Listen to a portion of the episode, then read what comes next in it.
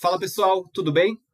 Eu entrei no TechCrunch no domingo à noite para ler algumas notícias sobre inovação, startup, e eu me deparei com essa imagem que está na descrição desse episódio. Eu achei ela incrível e, para mim, tem um simbolismo muito forte sobre a situação atual do mundo dos negócios e também sobre inovação. Antes de eu seguir o meu modelo palestrinha falando sobre ela e dando o que eu achei, eu primeiro queria te ouvir. O que essa imagem significa para você? Caso você não consiga ver por algum motivo, eu vou te descrever ela aqui.